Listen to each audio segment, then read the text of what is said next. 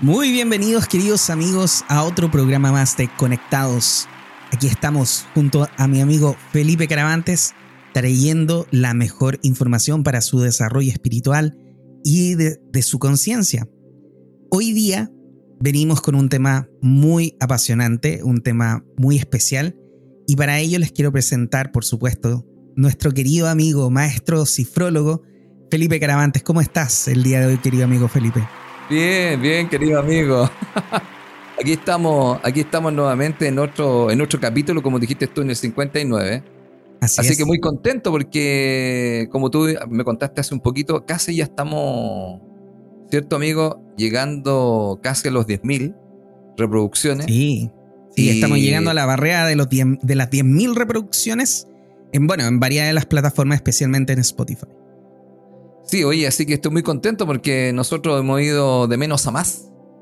¿Ah? Por supuesto, por supuesto. Así que ya esperamos, ya cuando hagamos el programa, poder un día decir que ya estamos en, en los 10.000, pero vamos cerca, así que estamos muy contentos por, por, el, por la gente, digamos, que nos escucha y, y, que de alguna otra forma, bueno, eh, nos apoya.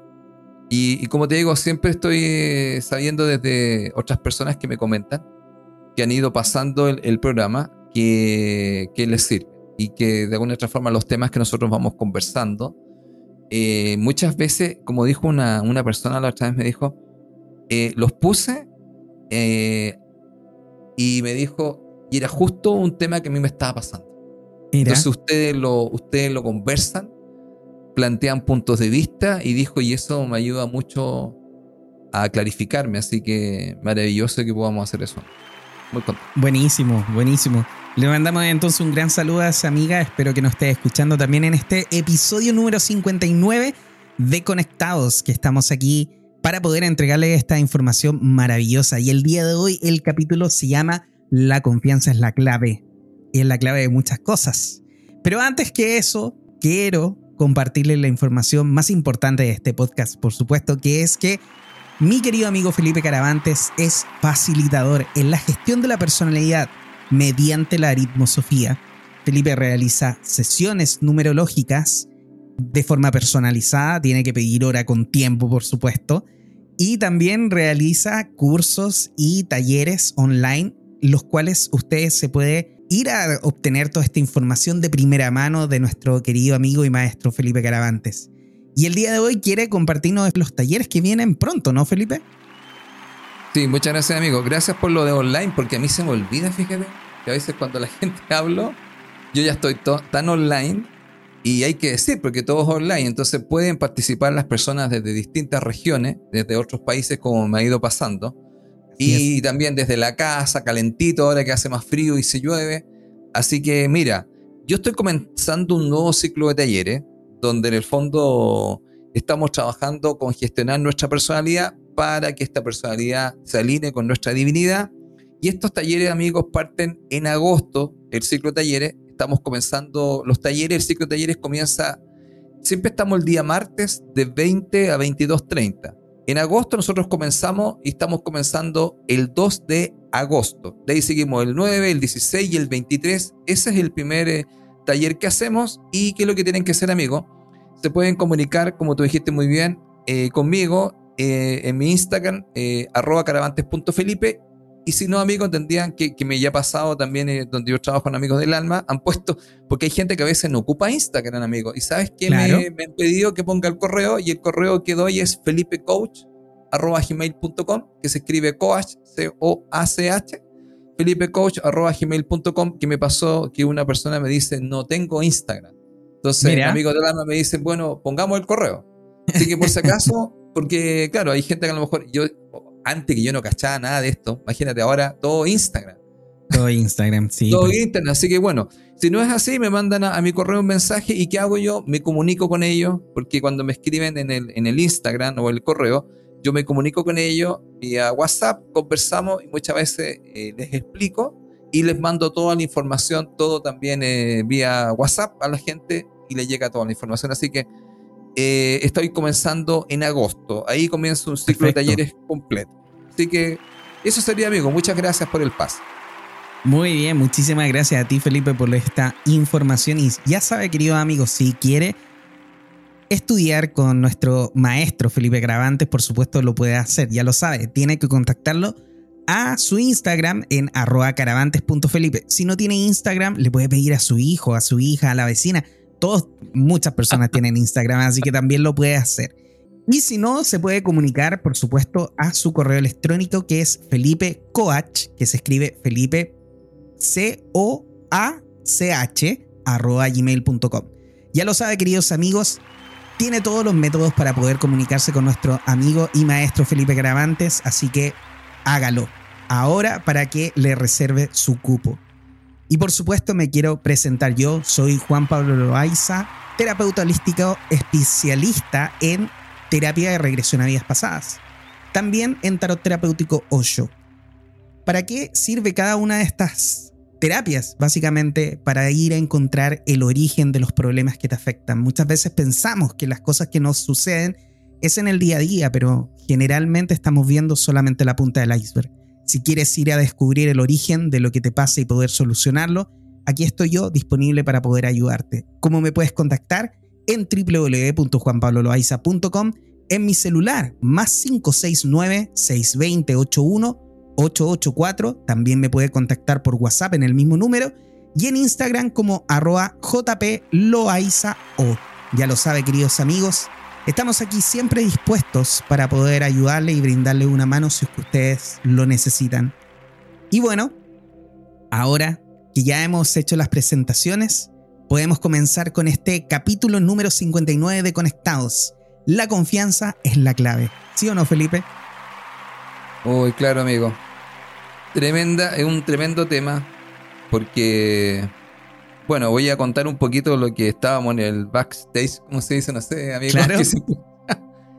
Que, justamente en este día que estamos grabando, yo tengo una perrita que se llama Bianca y empezaron, a los que estamos en Santiago, empezaron los truenos y los relámpagos y mi perrita se asustó tremendamente porque ella es una perrita eh, adoptada que estaba en la calle y tiene ya algunos meses con nosotros, pero ella le empezó a dar un miedo y tiritaba cosa impresionante verla como tiritaba.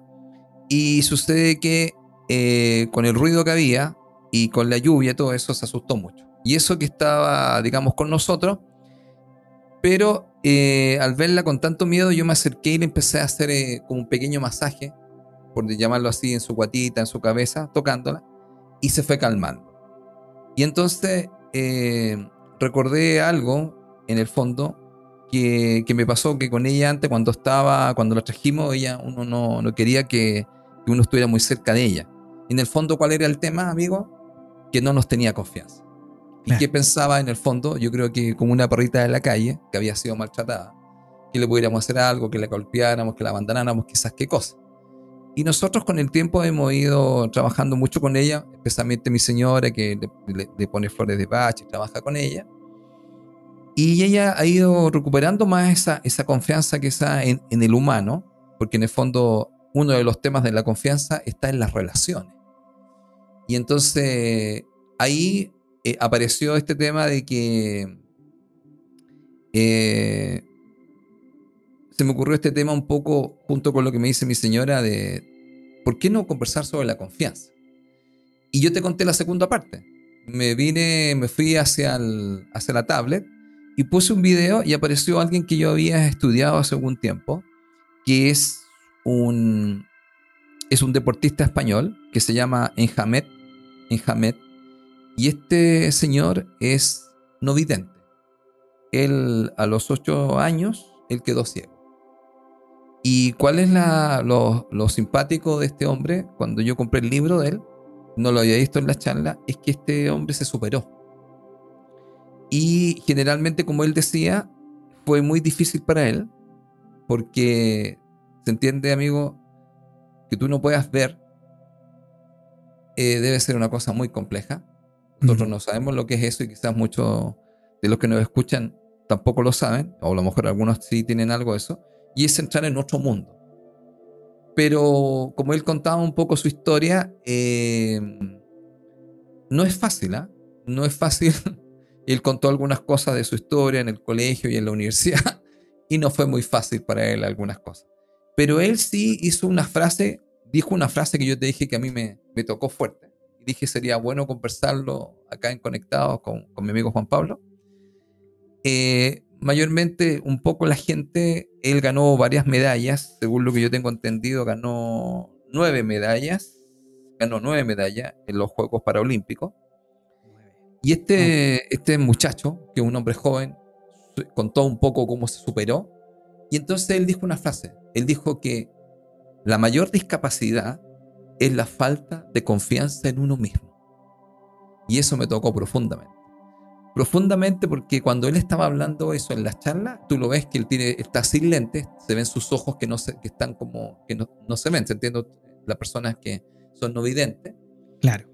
Y él está hablando y le dicen, y, él se reía porque decía, por favor, díganme algo porque no los puedo ver, no, no puedo ver si me dicen sí o no, bromeando con su propia claro. y, y, creo que esa frase marca mucho, amigo, un poco conversar esto. ¿Sabes por qué?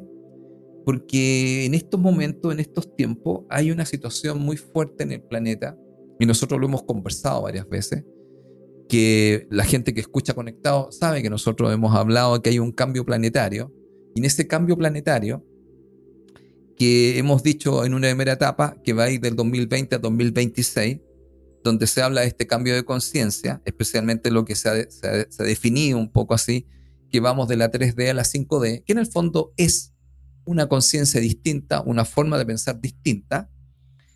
Eh, en estos tiempos puede haber mucho, vamos a llamarlo así, desconfianza, o falta de confianza en uno mismo por un gran tema, amigo, que es la incertidumbre. Mm. Que no sabes lo que va a pasar.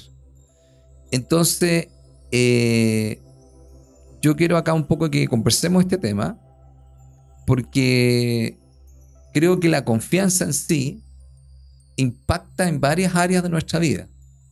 Él lo planteó así, diciendo, la mayor discapacidad es la falta de confianza en uno mismo que yo creo que es tremendamente importante. Y ahora mismo, amigo, tiene que ver mucho porque si hay mucha gente que no tiene esa confianza en sí mismo o que la puede haber perdido, ¿cómo la puede recuperar? Y también por otro lado, si tiene confianza, ¿cómo la podría hacer crecer?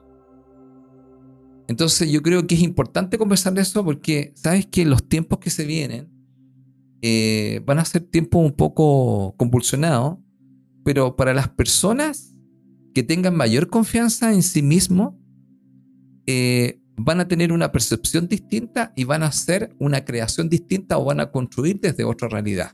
Totalmente. Y eso es tremendamente importante.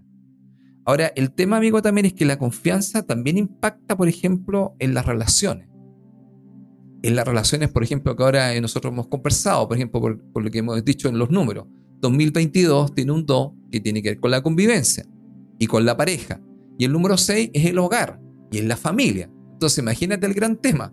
¿Cuál es la convivencia?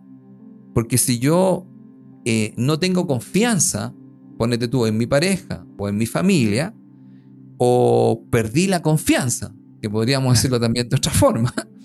Todas estas situaciones afectan tremendamente a cómo nosotros vamos a construir nuestra realidad, cómo vamos a convivir. Entonces se hace tremendamente importante, yo creo, amigo, que tengamos claro que la confianza se podría dar, mira, por un lado, en la capacidad de superar las cosas. Se comprende bien decir cómo yo puedo superar ciertos desafíos. Pero también, por otro lado, en cómo yo me relaciono con los demás. Porque también aquí podríamos llevarlo, Juan Pablo que tiene hijos pequeños, es qué relación tiene con sus hijos y si ellos le tienen confianza y también si sus hijos tienen confianza en sí mismos. Así que eso no, no, es, no es menor. no, es menor. Y lo otro que su propia confianza, eso es importante. Claro, y lo otro que estábamos hablando, amigo, era el tema, estoy planteando como los temas abiertos, así un poco. Claro. Es como un poco también el tema de lo que hacemos nosotros. Nosotros no, con Juan Pablo nos tenemos confianza. Entonces, eso también tiene mucho que ver en un equipo de trabajo. Porque si no hay confianza, tú te das cuenta que el trabajo no es tan fluido. Si hay una situación de desconfianza, ¿qué va a hacer este tipo? O hay una competición, es una cosa media compleja. Entonces, eh, las cosas que pueden salir mucho más fluidas no ocurren. Y también, amigo, la confianza, si la hago a un nivel más macro, tendría también que ver con el tema de la economía. Porque eso también nosotros lo podemos ver, mira, entre empresas, que podemos formar un país, y ahora lo podemos ver un poquito más grande, entre los países con otros países. ¿Te imaginas? ¿Tenemos confianza en este país hermano? O a lo mejor no es tan hermano. Entonces, te das cuenta, al final uno dice, chuta, la confianza, como dijimos en el programa, la confianza es la clave, que va a variar una excelente idea de mi amigo Juan Pablo, la confianza es la clave, pero la clave para muchas cosas. Entonces, yo creo que ahí estamos como abriendo, ¿qué te parece, amigo?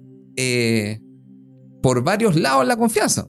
De todas maneras, y de hecho lo conversamos, poner este título un poco sin, sin eh, una intención clara, un poco más abierto, eh, nos da también la posibilidad de que cada uno de ustedes cuando haya escuchado este título, imagínense en qué fue lo que primero se sintieron, si es que en la pareja, si es que en un trabajo, si es que en la confianza de ustedes mismos, es que la confianza en sus dones o lo que ustedes pueden hacer vean eso, vean qué fue lo que les movió, qué les movió para poder escuchar este programa completo. Y eh, eso es efectivamente una de las cosas que probablemente usted en este momento esté trabajando. Y de hecho la confianza, como Felipe lo decía, se presenta en demasiadas cosas diferentes. Y una de las cosas también que, por, ejemplo, muchas de las personas que están escuchándonos quizás dicen, no, yo no tengo problemas con la confianza. Pero, por ejemplo, usted podría tener problemas con el control con no dejar que las demás hicieran las cosas. Por ejemplo, a, mí, a mí me pasa de repente, Felipe, que ahora que lo estabas hablando tú, de repente, no sé, alguien va a hacer algo, eh, alguien, no sé, va, va, a instalar algo, va a mover un cable, y yo siento dentro de mí esa sensación de que no, tengo que hacerlo yo, porque de cierta manera no confío que el resto vaya a hacer las cosas bien, y de cierta manera eso es desconfianza desconfianza en el resto, desconfianza en las otras personas. Y esa desconfianza puede venir efectivamente de situaciones que te pasaron desde tu niñez, con tu papá, con tu mamá, situaciones que efectivamente te hicieron perder la confianza. Por ejemplo, Felipe, una de las cosas, y aquí quiero que quienes lo hacen nos dejen el comentario, porque ojo, si usted no está escuchando por Spotify, vamos a dejar una casilla justo debajo de este episodio para que usted pueda colocar sus comentarios. Ya usted mismo ahí en el episodio en Spotify nos puede dejar sus comentarios. Una de las cosas que puede demostrar mucha desconfianza, Felipe, son las personas que al comer, cuando van a comer, antes de comer, le echan sal a la comida. Ojo con eso. ¿Por qué? Porque generalmente la persona que le echa sal antes de probar la comida es una situación donde él piensa o siente de que mientras él no haya tenido que ver con el proceso, eso no va a estar bien. Y eso demuestra, Felipe, una gran desconfianza. Entonces, querido amigo, ustedes que nos están escuchando acá, quizá ustedes nos pueden decir, no, yo no tengo desconfianza en mi pareja, no tengo desconfianza en mi amigo. Pero ojo con el control, porque el control es una desconfianza disfrazada, por así decirlo. ¿Qué opinas tú, Felipe? No, súper bueno, súper bueno. Yo creo que aquí esto da para mucho tema. Por eso que, por ejemplo, como yo te contaba, mi perrita ahora se tranquilizó y yo me puedo acercar a ella porque me tiene confianza. Claro. Entonces, deja que yo pueda ayudarla, que también podría ser otro tema. No dejo que me ayude porque no tengo confianza. Exactamente. Claro, aquí, aquí podemos abrir esto para varias cosas. De hecho, por ejemplo, yo con mi hijo, como trabajo eso también, es que lo, bueno, ya los más grandes no tanto, pero con los cuando estaba más chiquitito y ahora con el que todavía tiene dos años, le digo ya, tú salta. Y lo dejo en un lado y yo le digo, cuenta hasta tres y vas a saltar. Entonces, tres, dos, uno y ahora salta. Y claro, ese salto es un salto de confianza, es un salto de fe, porque de cierta manera, si salto y no me agarra. Así es. Y ahí, y, de hecho, creo que hay algunos, algunos, eh, ¿cómo se llama? Algunos trabajos que la gente puede hacer. Este, me acuerdo de este trabajo donde la persona se lanza hacia atrás, se deja caer para que el resto lo pueda tomar. Sí, en la, en la empresa yo trabajé en empresa y hacían algunos trabajos así, que tú estás con tu equipo y tú te lanzas hacia atrás. Y es increíble la sensación de que tú vas a saber que te van a sostener. Ese es el tema, que tú... Pero como tú decías, aquí hay varias cosas, porque pueden haber cosas desde la niñez, trauma y cosas así. Mira, yo quiero, quiero partir por un lado, porque un poco me quedé dando vuelta y yo dije, ¿cómo podemos desde Conectados, ¿cierto? Poder eh, ayudar un poco a la gente, además de abrir este tema, que creo que como Juan Pablo ya ahí planteó varias cosas, ya podríamos entrar a la, a la niñez, a la infancia, al trauma, y ahí recomendaría el, el excelente servicio que da Juan Pablo, porque Muchas hay cosas que uno realmente no puede resolver solo. Entonces, cuando uno tiene una desconfianza tan grande o hay situaciones, significa que hay algunas fracturas y hay algunas cosas que uno no puede ver. Entonces, ahí recomiendo a mi amigo por la confianza, hablando de la confianza que le tengo, que yo sé que él hace un, que le hace un trabajo con todo el amor que él tiene y con todo el conocimiento, porque en estos tiempos yo creo que hay muchas cosas que mm, van a surgir donde si yo no tengo tanta confianza de alguna u otra forma, eh, en, voy a decirlo así, voy a tomar muchas decisiones desde la desconfianza. Y la desconfianza está más cercano a la carencia que a la abundancia. Entonces Mm, yo creo Totalmente. súper importante que en este momento que yo le comento a mi estudiante, yo, bueno, yo hablo mucho ahora, quizá, bueno, yo sé que mis estudiantes escuchan el programa, así que un saludo para ellos, Un que saludo van a para estar todos. aquí ellos, por supuesto. Especialmente para algunos que ya saben, que ya me dicen, profe, ya estuve escuchando el último programa, Muy bien. muy hablamos, bien. Déjenos en este comentarios también en el episodio. Si usted Dejen es comentarios, alumno sí, de porque- Felipe, déjenos comentarios. yo hablo mucho en este momento de desparasitar. Entonces Mira, hay que sacar los parásitos. ¿Ya? Entonces cuando nosotros encontramos un buen tema, como dice Juan Pablo, que tiene que ver mucho, que a lo mejor yo tengo una gran desconfianza, Mm.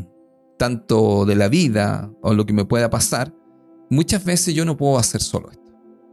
Y yo le digo a las personas que ahí en un momento dado deben reconocer que necesitan ayuda.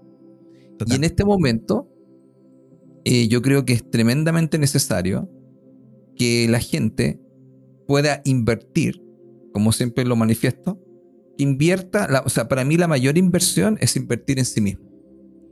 Y si usted puede, de alguna otra forma, tener más confianza al revisar alguna parte fracturada de usted, que usted no es consciente, porque Juan Pablo trabaja con el inconsciente, no es que uno esté tan consciente de esto, Por supuesto. ¿cierto Juan Pablo? Tú puedes identificar algo que podría liberar eso y generarle a una persona una mayor confianza. Al generarle una mayor confianza, esa persona va a tomar otras decisiones, va a actuar de otra manera y va a tener otros resultados en su vida. Amigo, ¿por qué no, no cuentas un poquito este tema que yo estoy diciendo para que la gente también le quede claro un poco eh, este tema de lo que tú haces?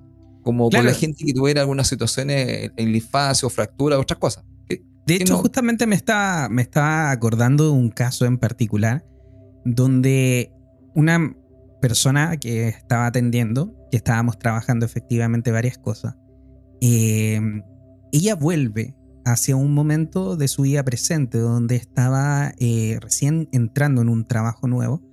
Y en este trabajo nuevo ella llegaba, pero con, por así decirlo, con un estatus diferente a los que ya estaban. Ella venía de un lugar con más prestigio, un lugar más grande, a una empresa un poquito más chica. Y ella cuando veía a todos sus, eh, sus compañeros y miraba la cara cuando la presentaban, ella sentía que todos veían lo malo que ella era.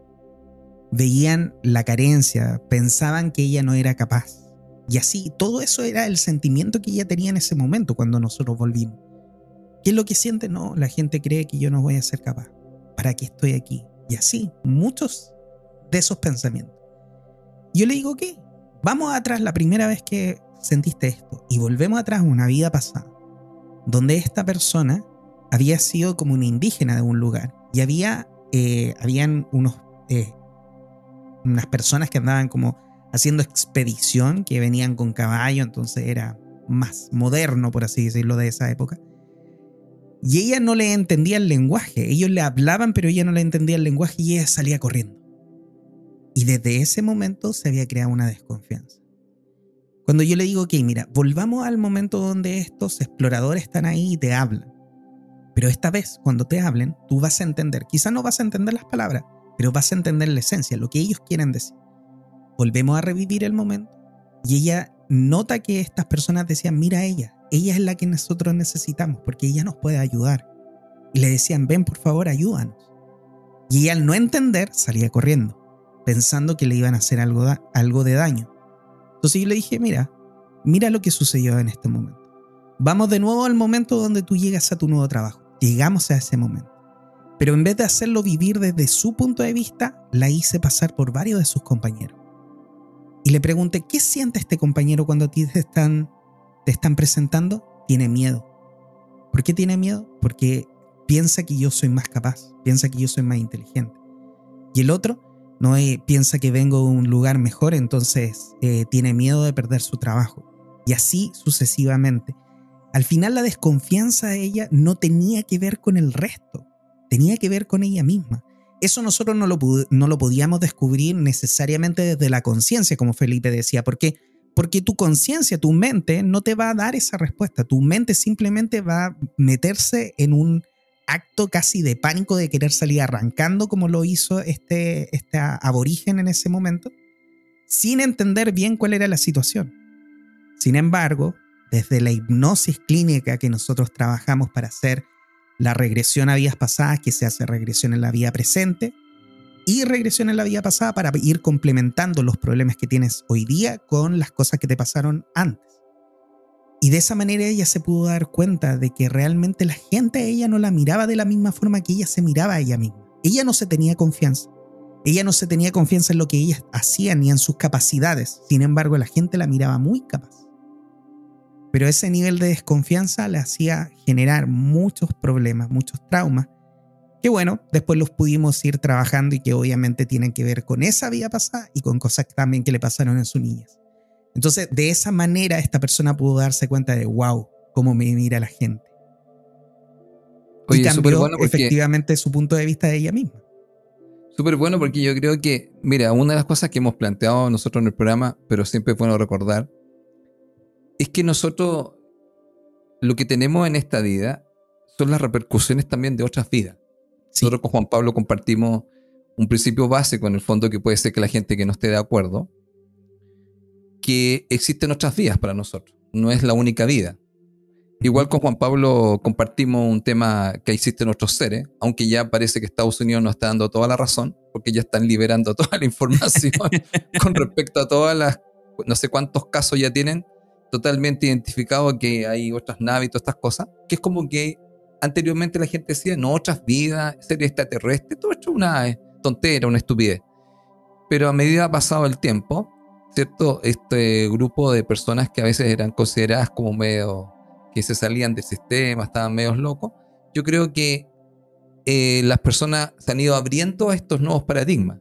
Y este también es un paradigma que en el fondo eh, ya se ha ido probando también en algunos casos sobre el tema de la reencarnación, que es el tema en el fondo de tener claro que no solamente tenemos una sola vida, y en este momento también estamos construyendo otra vida y que muchas de las cosas a veces no las podemos ver solamente con la vida que hemos tenido ahora. Entonces ahí se hace necesario que muchas de las cosas que nosotros sentimos, porque la confianza también es algo que uno siente. Sí. Entonces cuando uno no se siente así, claro, hay algunas cosas que a lo mejor usted podría trabajar, pero hay otras cosas que son más profundas. Hay otras cosas que son más profundas y eso entonces, porque hay gente que ha ido haciéndose cosas, pero en el fondo requiere a veces una digamos, un apoyo o un acompañamiento. Sí, Entonces, hay cosas, de hecho, Felipe, que, disculpa, hay cosas que efectivamente, como tú dices, nosotros podemos trabajar en nosotros mismos. Por ejemplo, el tema de eh, la ley de atracción. La ley de atracción no solamente sirve para atraer lo externo, sino para también atraer cosas internas. Y por ejemplo, hace poco yo me di cuenta, estaba jugando tenis para los que todavía no escuchan lo otro, he estado jugando bastante tenis porque mi amigo Felipe me dice, tú tienes muchos cinco, tienes que hacer deporte. Bueno, estoy jugando tenis. Gracias, Felipe. Y eh, el otro día, haciendo esto, eh, estaba haciendo un golpe que es un poco difícil en el tenis, que se le llama el revés, ¿ya? Que es un golpe que, es un poco más complejo. Entonces, el revés eh, tiene su técnica, yo he visto un montón de videos, soy bueno para investigar y mirar y todo eso, entonces había investigado bastante. Y lo trataba de hacer y no me salía, lo trataba de hacer y no me salía. Y eh, me quedé un rato solo en la cancha mientras esperaba que mi amigo llegara para jugar. Y empecé a practicarlo, empecé a practicarlo. Y me di cuenta de una cosa. Cada vez que le iba a pegar, yo sabía que le iba a pegar mal. Entonces había una desconfianza súper grande dentro de mí. Que cada vez que le iba a pegar, yo decía, no, si esta vez le voy a pegar mal de nuevo. Y le pegaba mal. Y le pegaba mal y le pegaba mal. Y yo dije, ¿y qué pasa cuando tú empiezas a practicarlo, empiezas a practicarlo y te empieza a salir bien? ¿qué es lo que empiezas a hacer? Empiezas a construir la confianza en ti mismo, en que tú puedes hacerlo. Entonces en ese momento en la cancha yo dije, ¿sabéis qué? Yo lo puedo hacer y lo voy a hacer bien. Y empecé a cambiarlo y a hacer con la ley de atracción, empecé a atraer que yo era bueno haciendo eso. Y yo dije, voy a ser tan bueno que la gente en vez de tirarme la, a la, a tirarme la pelota para que yo haga la, el revés, no va a querer hacerlo porque mi revés va a ser tan bueno que van a decir, no, mejor no se la tiré al revés. Entonces empecé a, pensar en todo eso y sabéis que le empecé a pegar Felipe mucho mejor. Y ese partido que jugué, wow, así, pero los revés que sacaba eran, pero maravillosos. Así yo hasta yo decía, hoy, mi compañero me dijo, oye, ¿qué te pasó hoy día? Yo dije, trabajé en mí, nada más que eso.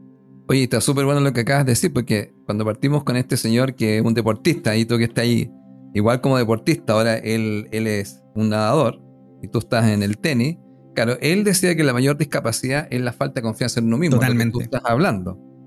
Y yo, fíjate, quería hacer un comentario acá porque, mira, este tema de la confianza se ha estudiado mucho, especialmente desde el coaching. Eh, se habla siempre en las empresas todo este tema. Y Em, yo creo que la confianza es, pero es primordial eh, en nosotros, que tiene que en el fondo contenerse fe en sí mismo también. Sí. Que también hemos conversado alguna vez algo sobre eso. Y yo estudiando este tema, eh, especialmente desde, desde los niños, cuando uno es pequeño, eh, ¿qué es lo que se ha estudiado? Mira, que generalmente los niños, cuando nacen, ellos están llenos de confianza y generalmente no tienen miedo.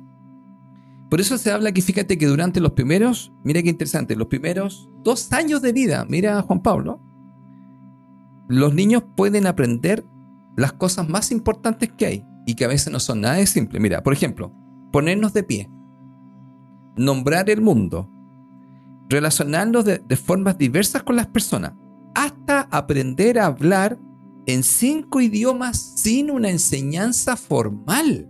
¡Wow! ¡Wow! Cinco idiomas. O sea, un niño se tiene tal confianza. ¿Te acuerdas que una vez nosotros hablábamos? Ah? hablábamos, hicimos un programa sobre el tema de, de, cuando la gente cometía errores, como el caso de Tomás Alba Edison. ¿Te acordáis que antes de poder lograr la bombilla eléctrica, había fallado como nueve mil y tantas veces, hasta que la diez mil lo logró? Entonces, ¿qué es lo que pasa? Que el tema acá es que en los primeros dos años, que tú puedas tener esta potencial de hablar hasta en cinco idiomas sin una enseñanza formal, la pregunta es, ¿por qué ocurre esto? Y los científicos, ¿qué es lo que estudiaron, amigo? Es porque la confianza en un niño es innata. Como que nadie le ha dicho, ¿se entiende? Que no lo puede hacer. Entonces, el tema es, amigo, que después con el tiempo, ¿qué va pasando? Claro. Vamos perdiendo la confianza. Y aquí mm. entonces, amigo, viene este tema que en el fondo tiene que ver mucho con que la confianza que nosotros tenemos desde el principio, cuando somos niños, porque como que no se nos ha dicho cuáles son los límites que tenemos, entonces creemos que podemos hacerlo todo, puede suceder por múltiples factores. Entonces, por ejemplo, para los amigos que nos escuchan, la pérdida de confianza puede ser por ejemplo, entre muchas cosas, por una de las cosas que ya hablamos con Juan Pablo, que son experiencias traumáticas vividas en la infancia. Entonces, y eso realmente usted requeriría una eh, digamos que lo perdón, que lo acompañen y lo ayuden en esto porque no es algo que usted pueda hacer solo. Pero también fíjate, amigo, tiene que ver muchas veces lo que se ha estudiado con recibir reiterados comentarios descalificadores desde nuestros seres más significativos. Totalmente. Que ahí estamos mm, sí. con el papá, con la mamá, o con la gente que para ti es realmente importante, que puede ser como una abuela, fijas tú, que también ejerce gran poder. Entonces, ¿qué pasa, amigo? ¿Qué, ¿Qué, nos pasa a nosotros? Nosotros nos vamos construyendo una imagen de nosotros. Y esa imagen, como tú dijiste, por ejemplo, la que tú tenías, chuta, a lo mejor yo cuando le vaya a pegar, no le voy a pegar bien. Claro. Entonces, ¿qué pasa? Que desde acá, cuando niño, se dice que nosotros estas imágenes que de alguna u otra forma socavan nuestra confianza, porque nos dicen, no, por ejemplo, tú no podéis cantar, tú no podéis hacer esto, y uno se lo cree, entonces empieza a, traducirse, amigo, en ciertas actitudes. Que las actitudes que lo que son comportamientos, que yo creo que no soy bueno para esto, yo no voy a hacer esto mm. otro, Y el tema es que esto se convierte en hábitos. Y ya cuando se convierte en hábito, la actitud ya en el fondo entró profundamente a nuestro subconsciente y se quedó ahí. Entonces, ¿por qué quiero decir esto, amigo? Porque en este tiempo, yo creo que una de las mayores, eh, podríamos decir, construcciones que podría hacer la persona, o lo que podríamos decir em, que sería como el mayor eh, aliado que podríamos tener, es nosotros construir esta confianza en nosotros mismos. Porque mira, el planeta en sí, durante estos próximos años, se va a ver en una lucha y que hemos contado algunas veces que se, se conocería como el Armagedón, donde vamos a tener por un lado a unas personas que nos quieren controlar y a otras personas que vamos a tratar de liberarnos de ese control. Por decirlo así, o vamos de alguna otra forma a poder movernos en ese control con la libertad que podamos. Y esta situación por lo menos, por lo que se tiene entendido, va a estar en una primera etapa hasta el 2026, hasta que empecemos después una segunda etapa de 2026 en adelante. Y yo creo que la gente me debe entender mucho porque hay un montón de personas, tú sabes, que no están de acuerdo con un montón de cosas que están pasando en el mundo, donde le han puesto estas restricciones.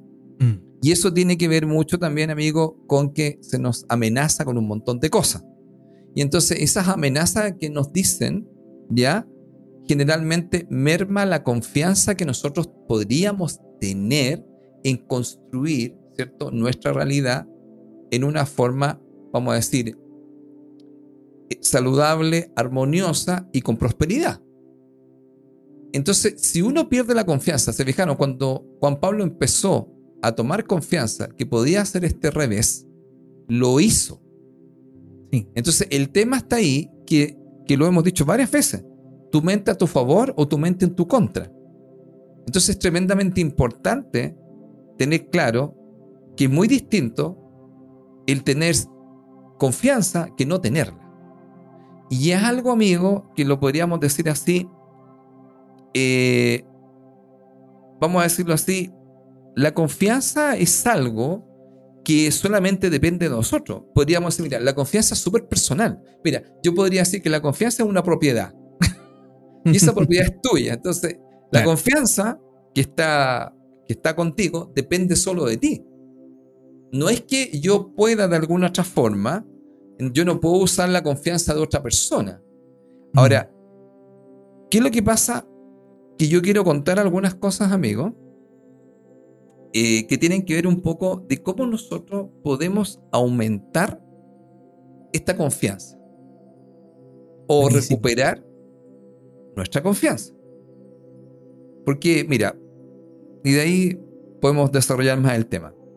Mira, para mí la confianza es una elección que hacemos todos los días. Y esa elección se hace a través de nuestras actitudes, que después se traducen en hábitos. Entonces, yo quiero contar en este programa, amigo, cinco hábitos. Cinco hábitos podríamos haberle puesto también así, a cinco hábitos. ¿Te acuerdas que hablábamos una vez de los cinco tantos que la gente le llamaba la atención?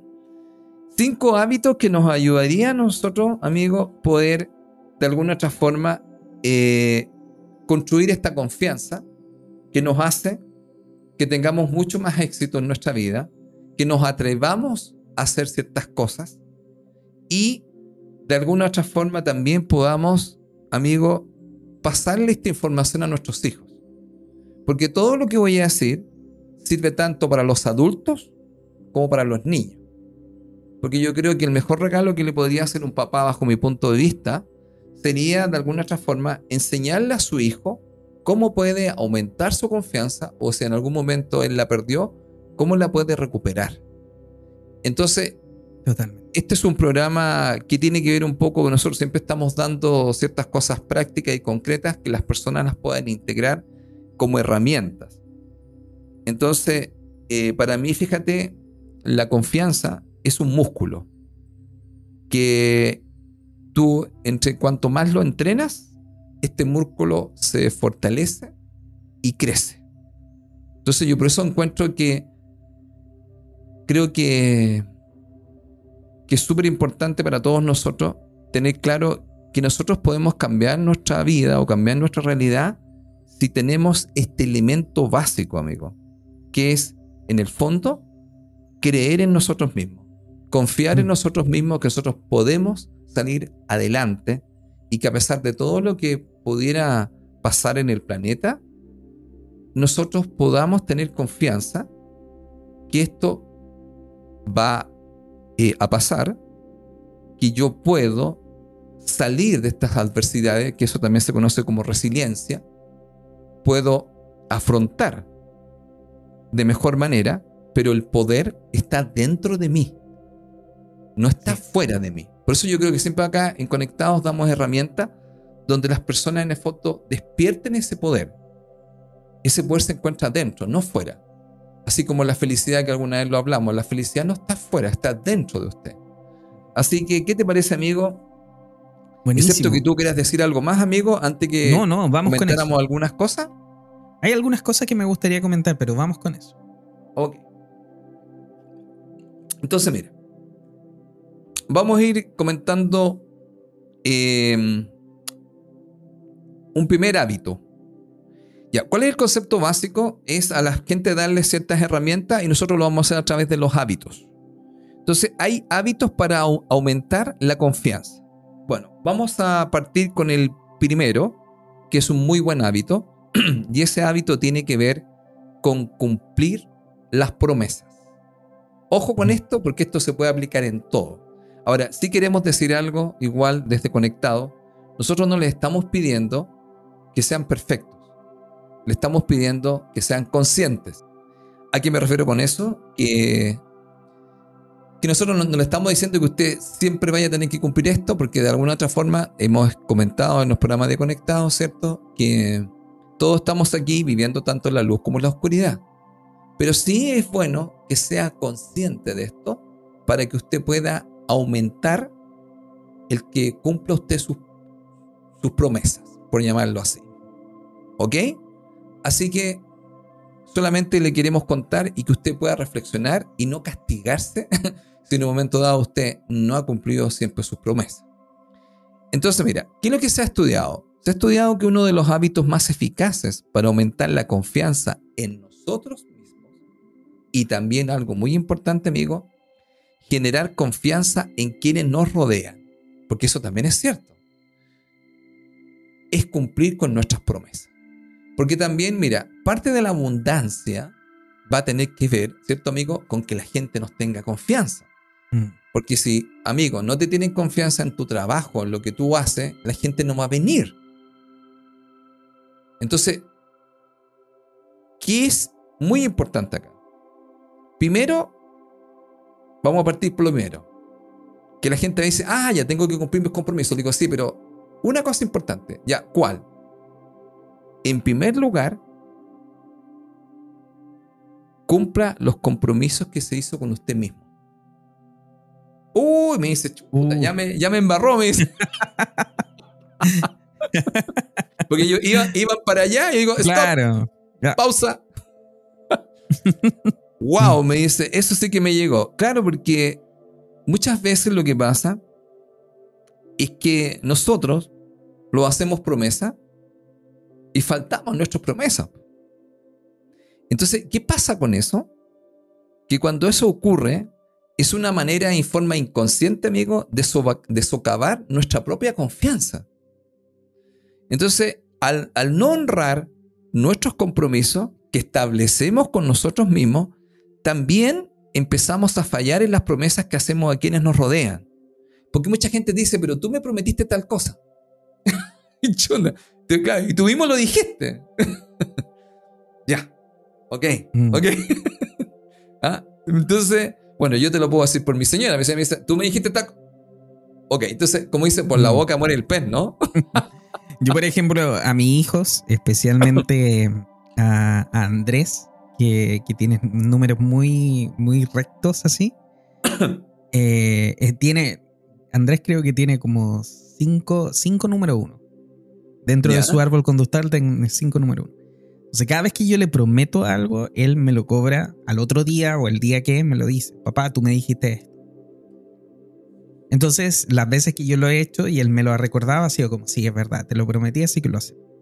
Entonces, últimamente, cuando me dice, papá, ¿podemos hacer esto? Yo le digo, mm, mira, la verdad es que no me puedo comprometer. O le digo, mira, es verdad, vamos a hacerlo, pero no te puedo decir cuándo. Pero sí te prometo que lo vamos a hacer en algún momento. Entonces trato de evitar decir, eh, si no me puedo comprometer, he sido mucho más consciente conmigo mismo y le he dicho a, en este caso a mi hijo, pero también a las otras personas, no, sabes que no me puedo comprometer con esto. O sí, esto sí lo puedo hacer. No, mira, y te voy a decir algo, ¿ah? desde los números. Yo cuando enseño en las clases le explico a mis estudiantes que los números son procesos y no solamente tienen que ver con la personalidad, pero hay una parte muy importante del número uno en sí, y uno de los procesos más importantes del número uno es confiar en sí mismo. Mm. Es un proceso de vida. Ahora, por eso es que en el fondo, cuando comienzan los números, que comienza con el número uno, tiene que ver con creer en uno y confiar en uno. O sea, que yo puedo hacer algo. Porque si yo no creo en mí, ¿quién va a creer en mí? Entonces, cuando me dijiste que tu hijo tiene varios número uno, uno de los primeros procesos que él tendría que ver es poder confiar en sí mismo y obviamente va a mirar, porque obviamente además los números uno como de alguna otra forma son personas, esta característica de la persona son personas que son muy inteligentes, son personas que son críticas también, son personas que son cuestionadoras y son personas que van a, van a ser directos. ¿ah? Entonces, ellos pueden ser grandes maestros porque en el fondo eh, claro, nos puede mostrar a nosotros cómo nosotros nos contradecimos.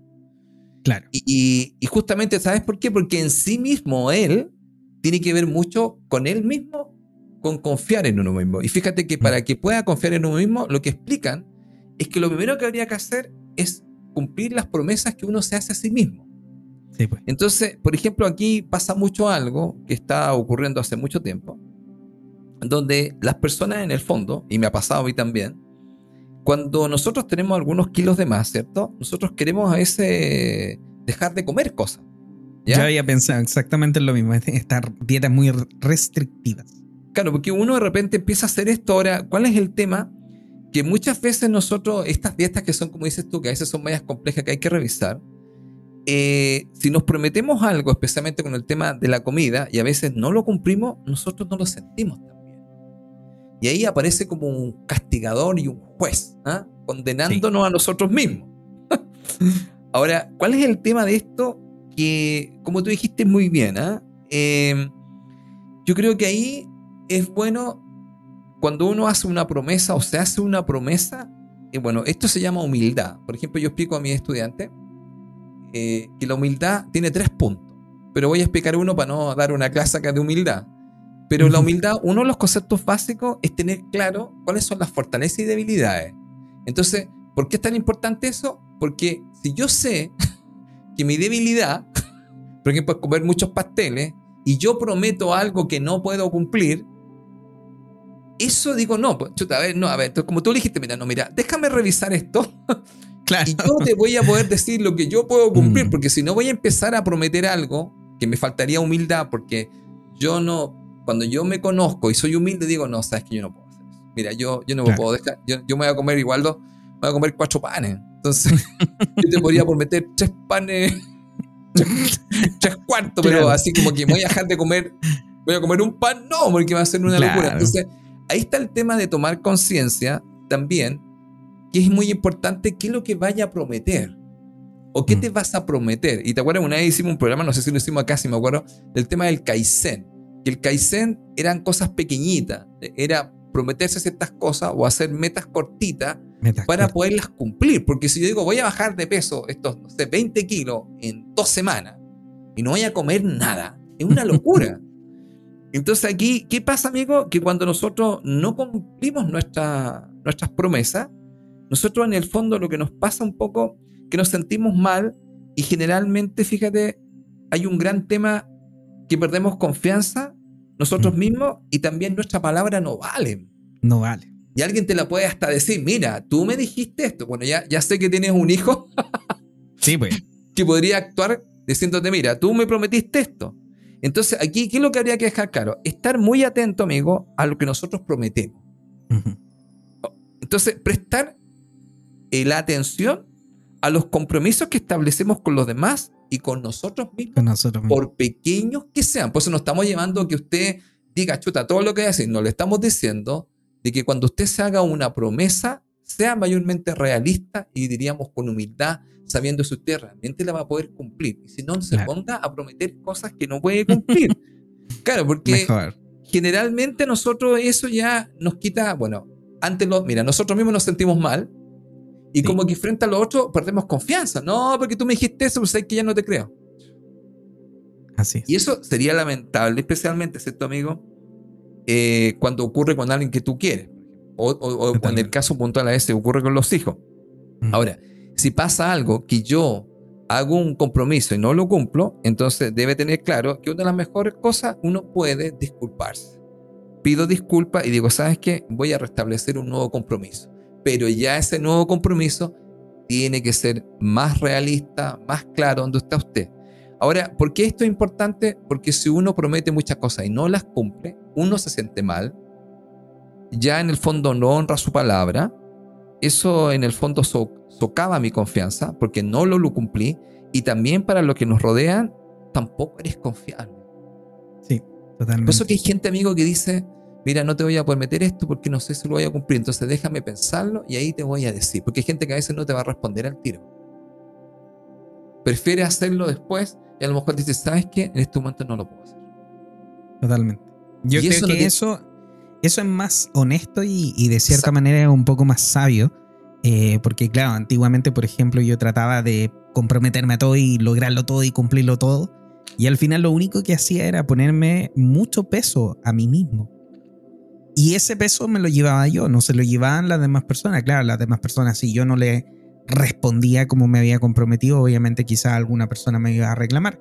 Pero generalmente era yo mismo el que me castigaba por comprometerme a cosas y comprometerme a cumplir cosas en un cierto horario, en un cierto tiempo y de no poder cumplirla. Eso es muy importante. Bueno, tú también creo que tienes por ahí un uno, amigo. Sí, sí, sí lo tengo. Bueno, el tema puntual en el fondo es que para nosotros aumentar nuestra confianza, lo primero, amigo, es que si vamos a hacer una promesa, veamos realmente si la podemos cumplir. Y en el fondo también tener claro, porque creo que eso es muy bueno, o sea, es tener claro qué es lo que uno puede hacer y qué no puede hacer.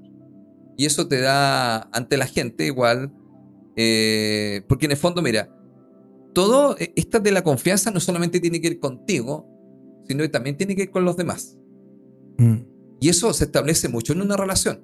Usted que es casado y yo también que soy casado, también es importante en una relación de pareja que nos tengamos confianza. Entonces, lo que uno dice, tu pareja te dice, pero tú me dijiste esto, o viceversa, es súper importante que tengamos ojo con eso porque si no se pierde la confianza. Mm. Pues ya dice, ya no te creo lo que me estás diciendo. Y a veces eso uno no se da cuenta de eso. Y entonces ahí es donde uno puede, bueno, siempre puede comenzar de nuevo y empezar a tener claro que por respeto a sí mismo, entonces voy a empezar a cumplir lo que yo prometo, pero lo que prometo es lo que yo realmente puedo hacer. totalmente. Muy de acuerdo, Felipe. ¿Cierto, amigo? Y no es que yo, chuta, porque a veces la gente puede pedirme que haga algo que yo cuando vea realmente, y ahí está la humildad, no, sabes que yo no puedo llegar a eso. Ahora no, a lo mejor después sí, pero en este momento yo puedo hasta aquí. Bien. Totalmente. O sea, en este momento tú alguien te puede decir, eh, claro, porque alguien te puede pedir ayuda y tú le puedes decir, sabes que no, no puedo. este. Mm, Si me hubieras pedido antes, pero ahora no puedo. Pero pucha, pero, pero ¿cómo? Claro, porque si prometo, imagínate, entra el sacrificio. Y eso sería un gran tema de desamor por sí mismo. Que en el fondo tú te vas a terminar matando por el otro para cumplir el compromiso. Bueno, esa es la primera. ¿Te pa- ¿Qué te pareció? El primer Me pareció eh, muy bien. Sí. interesante. Buenísima. Buenísima. Bueno, esto siempre con Juan Pablo nosotros nos reímos porque esto lo hablamos para todo el público, pero también siempre para nosotros. Sí, Nos totalmente. recuerdan, ¿cierto, amigos? Cosas que a, Sí, to- a todos nos pasan. parte de nosotros mismos. Yo creo que cualquier terapeuta eh, va a partir también su propia sanación y desde su propia sanación va a ayudar a muchas otras personas. Entonces, siempre con Felipe nosotros les decimos, nosotros hablamos desde la experiencia, hablamos desde lo que nos ha hecho sentido, desde lo que hemos probado y lo que efectivamente creemos que es verdad. Así que sí, siempre No, y parte además de que, amigo, súper importante decir para, para la gente, nosotros acá el concepto básico en conectado es movernos desde el amor. Y el amor tiene que ir con la comprensión. Y esa comprensión también tiene que ver con comprender que usted tiene luz y oscuridad. Entonces, la idea básica es aceptarse con ella y entender que muchas veces va a estar bloqueado, que sería la oscuridad, pero también debe tener claro que eso es parte de estar aquí. Y por eso le decimos, sea consciente de ella. No es que usted la vaya a eliminar, porque va a estar con usted, pero que no lo domine. Pero también cuando ella llegue y le muestre ciertas cosas, en el fondo usted también se perdone. Que en el fondo se Totalmente. Porque no es castigarse. Nosotros no queremos acá un castigador, ni queremos un torturador interno, porque eso ya nos han hecho bastante afuera. Nos necesitamos uno más. Así que aquí estamos dando. estamos dando ideas que le pueden ayudar. ¿Cuál es la idea básica? Como yo lo explico en las clases, amigo, el efecto mariposa. Un pequeño cambio puede ser un puede tener un efecto significativo en su vida. Es decir, si yo empiezo, como dijo mi amigo, a, no prometer cosas que yo me voy a sacrificar, ya avancé. Totalmente. Ya con eso estamos súper bien. Mira, vamos al segundo elemento que tendría que ver con otro hábito que nos ayudaría mucho a que nosotros tengamos más confianza en nosotros mismos. ¿Ya? Vamos. Recordando algo muy importante, confianza es la convicción de que seremos capaces de enfrentar los retos que nos plantea la vida. Eso es tener confianza. Mira, otra parte, otro hábito que se recomienda para tener más confianza en sí mismo es el hábito de la responsabilidad. Y esto es tremendamente importante porque el tema es hacerse responsable de las cosas. Entonces, vamos a dejar claro lo siguiente. ¿Qué es lo que es la responsabilidad? Es nuestra habilidad para responder a lo que nos sucede. Ahora, si ustedes se van a dar cuenta de algo, las personas con responsabilidad o que son responsables, amigo, infunden confianza. Mm. Dime que no. Dice, oye, mira cómo hace este trabajo, mira lo que hace, listo. Sabes que me da confianza esta persona. ¿Sabes que de, hecho a mí me ha pasado eh, que algunas personas que nos escuchan, nuestros queridos auditores, hay personas que han llegado a mí buscando ayuda y que me han dicho, yo sé que tú me vas a ayudar. Yo sé que tú eres la persona que me, me va a ayudar. Y esa confianza que nosotros infundimos en las personas es parte también de este, de este hablar con sinceridad, abrirnos y mostrarnos también como nosotros somos, con nuestra luz y con nuestra sombra. Y como Felipe decía adelante, si tienes sombra, ama la sombra, porque la sombra es la que te está haciendo avanzar, así que también es parte de ti. Hay que amarla y hay que trabajar con ella. Claro, mira, y fíjate que yo recibí he recibido algo muy similar, ¿eh? porque bueno, te cuento, en una consulta que hice hace poco, que viene justamente de, Conectado, eh, justamente la persona decía lo mismo. Que nosotros, bueno, nos escuchan, bueno, un increíble, a veces estamos conversando acá con Juan Pablo así como, como dos buenos amigos, que es como un programa que nosotros hacemos así en el fondo. Y que muchas veces no está nada de pauteado, tenemos una idea y la desarrollamos y la tiramos aquí y vamos viendo cómo va saliendo todo esto.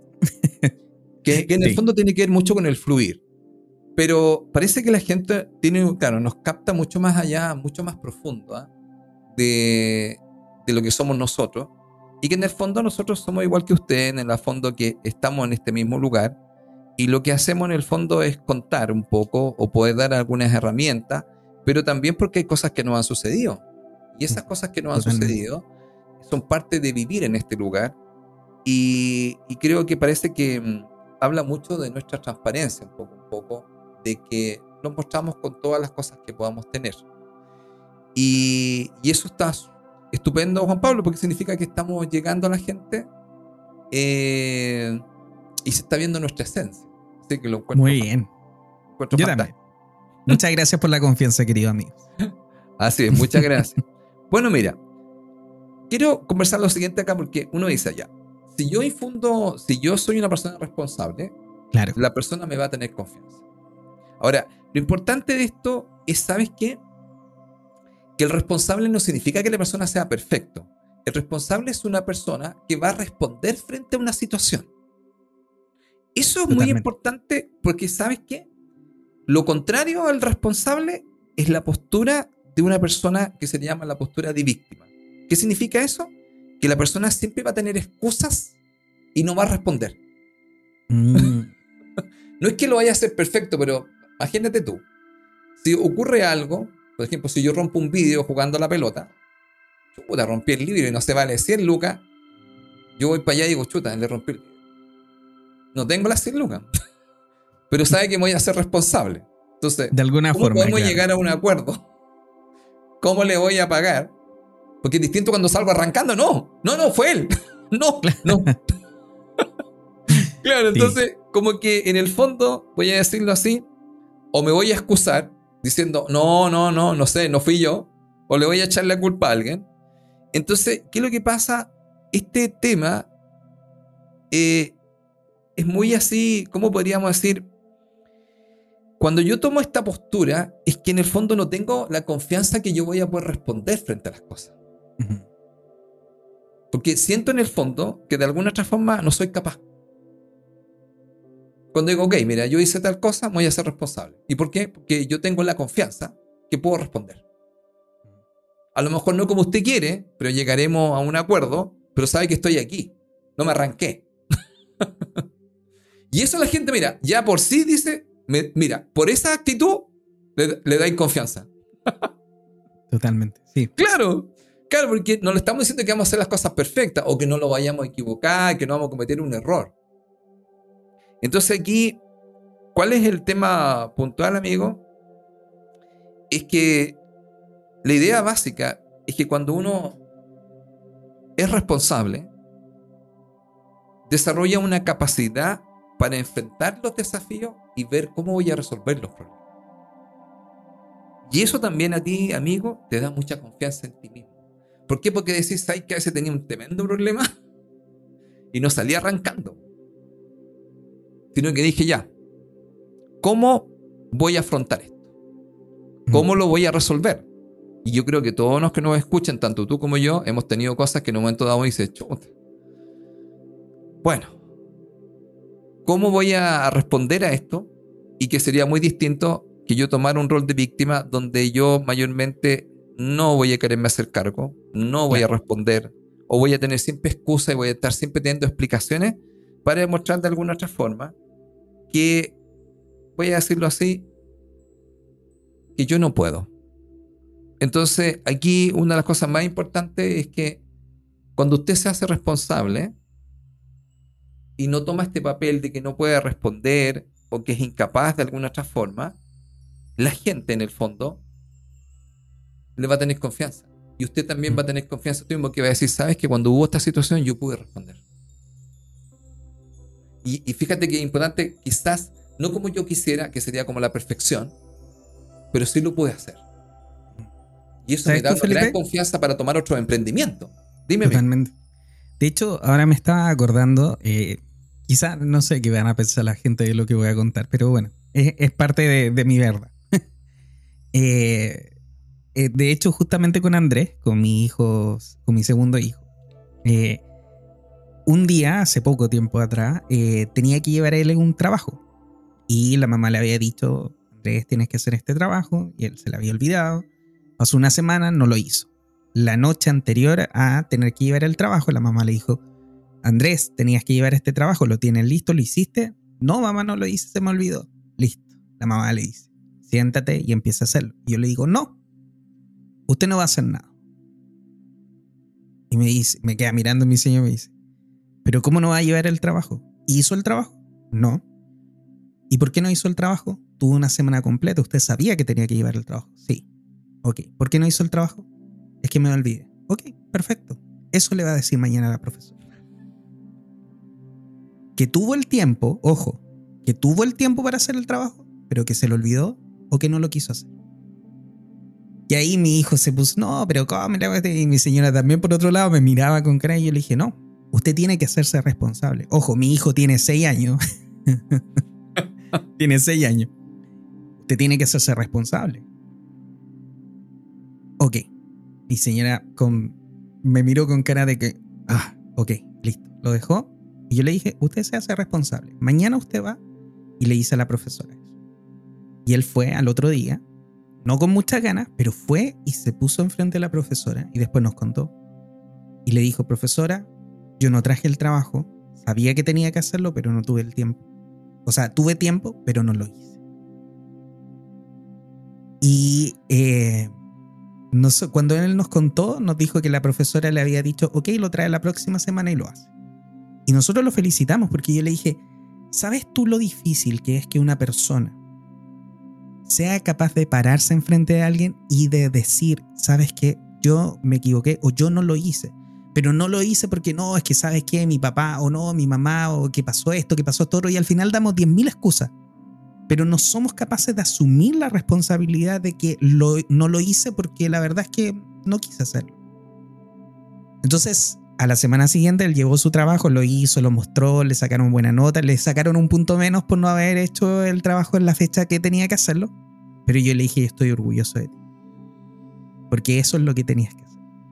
Entonces yo les tengo la regla ahora, tanto a él como a mi otro hijo, que si ellos no hacen los trabajos y los van a empezar a hacer el día anterior, ya no lo hicieron para que se hagan responsables desde chiquititos, sabiendo de que si tienen tiempo, porque no es que le hayan dicho el trabajo del día anterior, si le dicen el trabajo del día anterior, obvio, no hay nada que hacer, hay que hacerlo ese mismo día. Pero si ellos tenían el tiempo, tienen que hacerse responsables. Oye, qué interesante porque esto se parece al, tercer hábito que, que le llaman el poder de la coherencia. Eh, por lo siguiente, mira, que estaría un poco unido con lo que tú estás diciendo con el tema de la responsabilidad. En el tercer hábito se habla en el fondo que la coherencia es cuando, vamos a decirlo así, lo que tú piensas y lo que tú dices y lo que tú haces están todos unidos en la misma línea. Mm. Entonces, podríamos decir, es la congruencia entre el pensar, entre lo que dices y lo que haces. Claro. ¿Ya? Entonces, es un poco, vamos a llamarlo así, aunque la palabra da para más tema, es como decir la verdad. Eso. que fue lo que... Totalmente. En el fondo decir, mira, yo lo que pasó fue esto. Claro. Entonces, se habla, bueno, en, en otros conceptos como chamánico, a esto se le llama integridad. Que la integridad es la coherencia entre el pensar, el decir y el hacer. Entonces dice, es un ser íntegro que hay que tener realmente, como tú dices, los cojones un poco para, totalmente. en el fondo, decir lo que realmente pasó y asumir la responsabilidad de eso. claro, porque si yo hice algo, voy y, lo digo. Ahora, esto, esto también se habla que cuando la gente, yo creo también debe haber quedado la profesora un poco impactada, a lo mejor no te lo dijeron, pero yo creo que debe son, haberle sonado muy, muy raro que una persona podría haber mentido y te diga, mire, lo que pasó fue tal cosa. Ahora, eso en general, no sé si tú te has dado cuenta, eh, la gente genera respeto. ¿ah? La gente que hace eso genera respeto en los demás. Totalmente. Podría no haber hecho su, su, digamos, su deber, por llamarlo así, pero que lo diga abiertamente lo cual nosotros no lo harían, yo creo que genera un gran respeto a las personas. Es como cuando uno reconoce los errores o, muestra una debilidad que tiene. Mm. Entonces, eh, te cuento un poco eso porque acá eh, una de las cosas para también ganar confianza en sí mismo y también, porque esto tiene siempre que ver, esta confianza está tanto consigo mismo como también con que la gente que, que está contigo empieza a confiar en ti.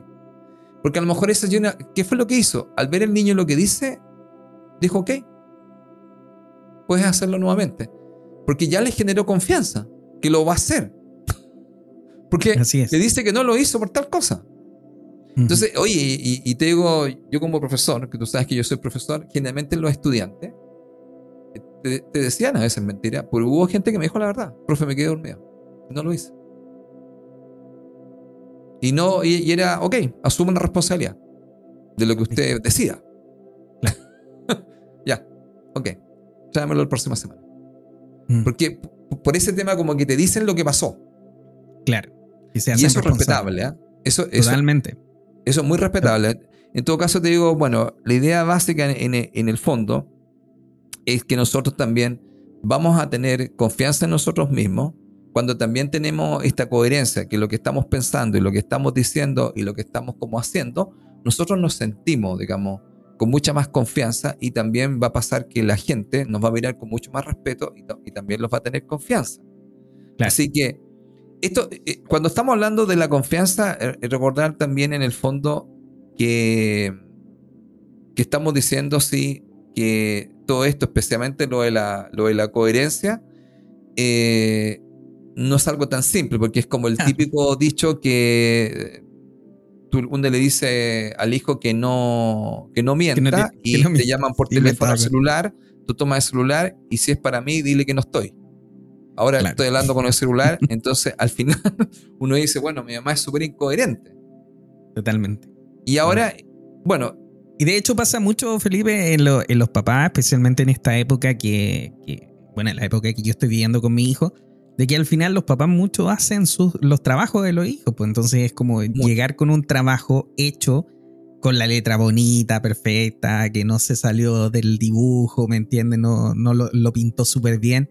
Entonces, claro, yo creo que como, como profesor, o sea, yo no soy profesor, pero yo creo que como profesor tú miras un dibujo, un trabajo de esa manera y miras al niño de 6 años y dices, este trabajo no lo hizo niño a ningún lado. Entonces, ya, ok, ya se saca el 7. Al final el 7 se lo sacó el papá o la mamá que le hizo el trabajo. Entonces yo, por ejemplo, aquí a mi hijo yo le digo, no, ustedes tienen que hacer su trabajo. Es que no sé cómo hacerlo. Bueno, invente. Busque la forma. No sabe cómo hacerlo, busquemos.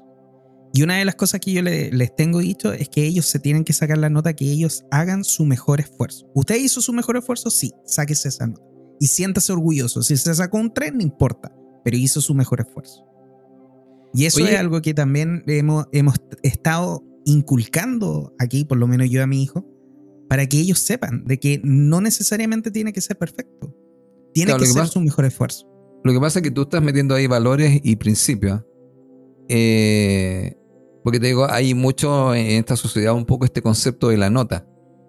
Como que la nota indicara en el fondo, porque el, el concepto que también ha pasado mucho, que como hablan de sacarse la nota, y como al sacarse la nota, em, como te diría, en este aspecto que es muy complicado, en qué situación, por ejemplo, explica una psicóloga muy interesante que se llama Silvia Lanford, yo siempre la recomiendo a ella, que cuando los papás le hacen las tareas a los niños, eh, los niños, una de las cosas que, pierden es que no, no trabajan la responsabilidad, por lo tanto son irresponsables.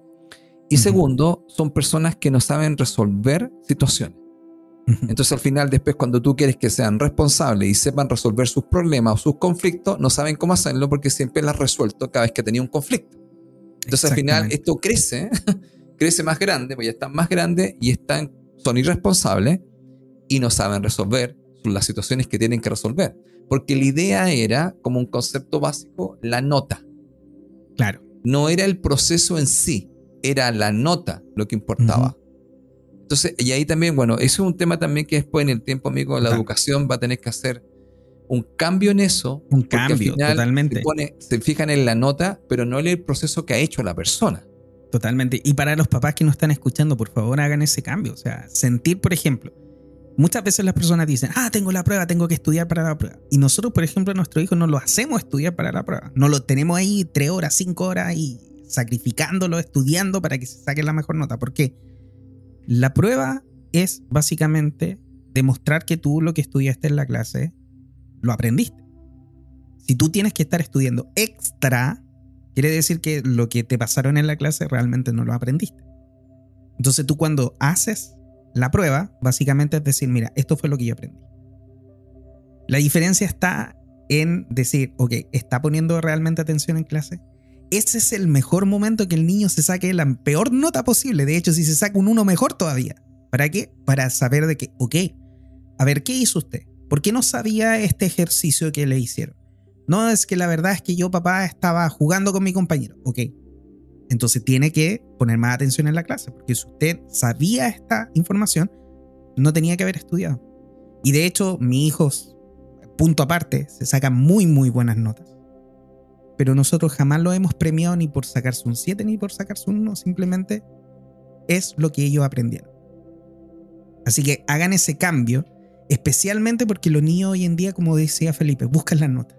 Y yo he visto niños, y de mi familia incluso, no, no mis hijos, pero niños pequeños, estresadísimos. Claro. Por sacarse una buena nota, por cumplir. No es la idea, amigos. No es la idea. No, genera un estrés tremendo, hay niños con mucho estrés. Oye, quería hacer un alcance por si acaso este tema que hablamos de la coherencia para todos los amigos de Conectado. Eh, quiero tocar este punto un poco. Eh, bueno, la idea básica es ser coherente. Y muchas veces no lo somos porque lo que estamos haciendo a veces no decimos totalmente la verdad. Pero quiero decir algo acá para ayudar a la gente eh, a pensar algo porque una vez, no sé si, hicimos acá un programa sobre la mentira, parece que lo hicimos acá, no me recuerdo. Sí, sí hicimos un programa sobre la mentira. Eh, una de las cosas que sería bueno tocar un poquito acá, eh, ¿por qué mentimos? Es una pequeña reflexión dentro de este tema de la confianza es solamente para reflexionar. ¿ah?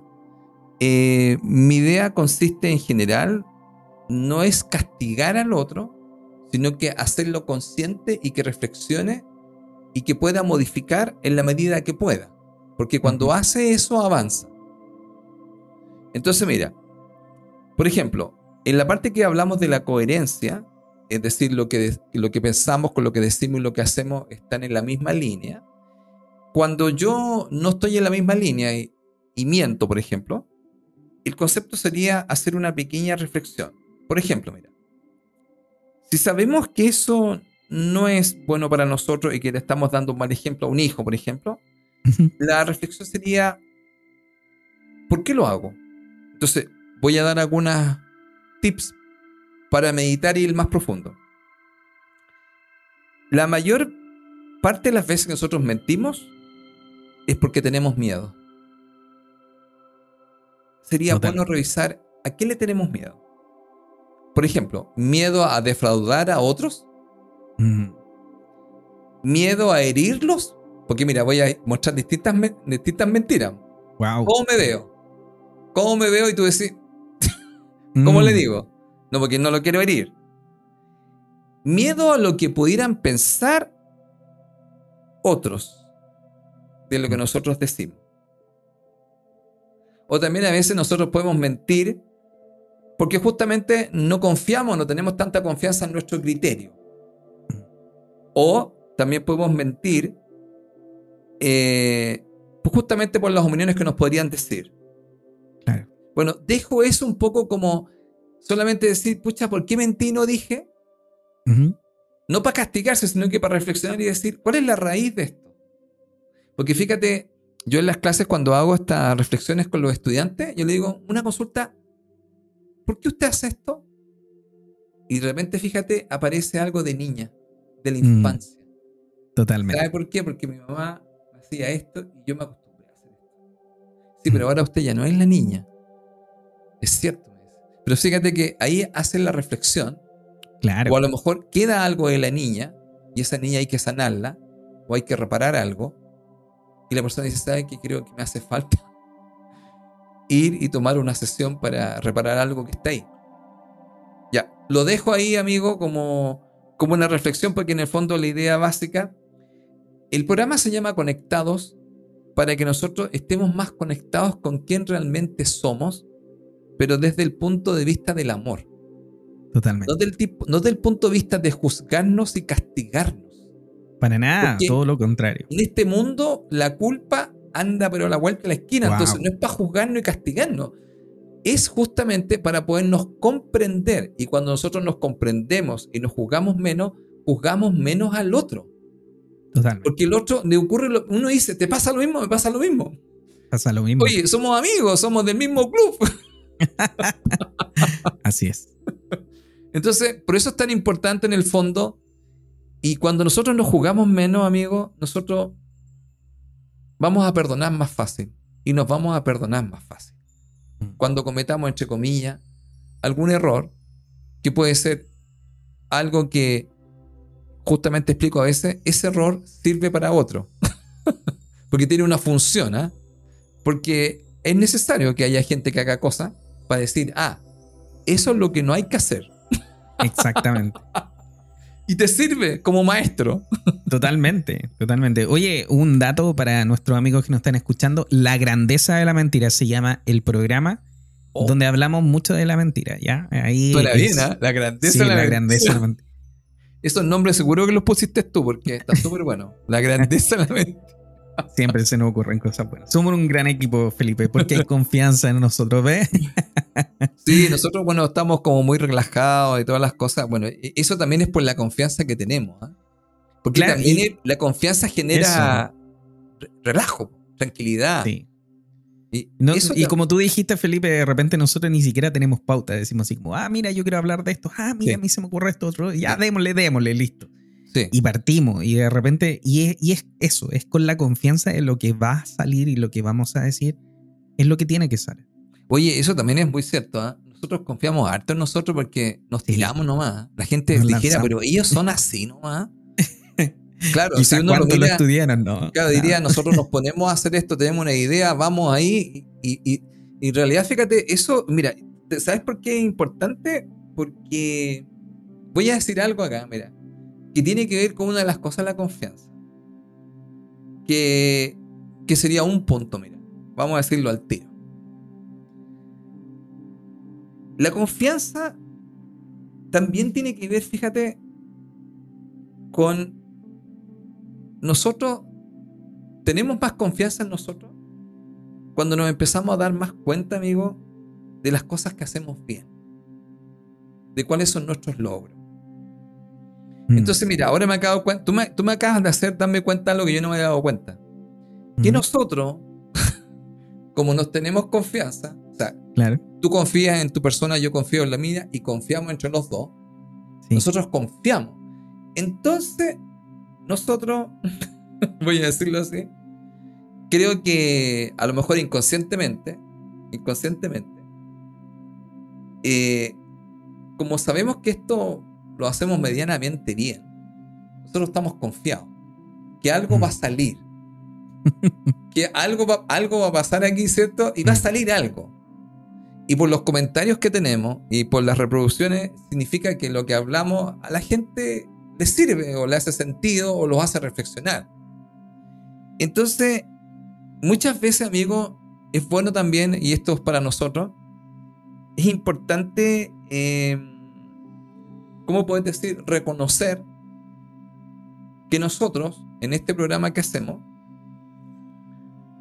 yo, desde mi punto de vista, yo siento que lo hacemos bien. Y eso es un logro que nosotros hacemos.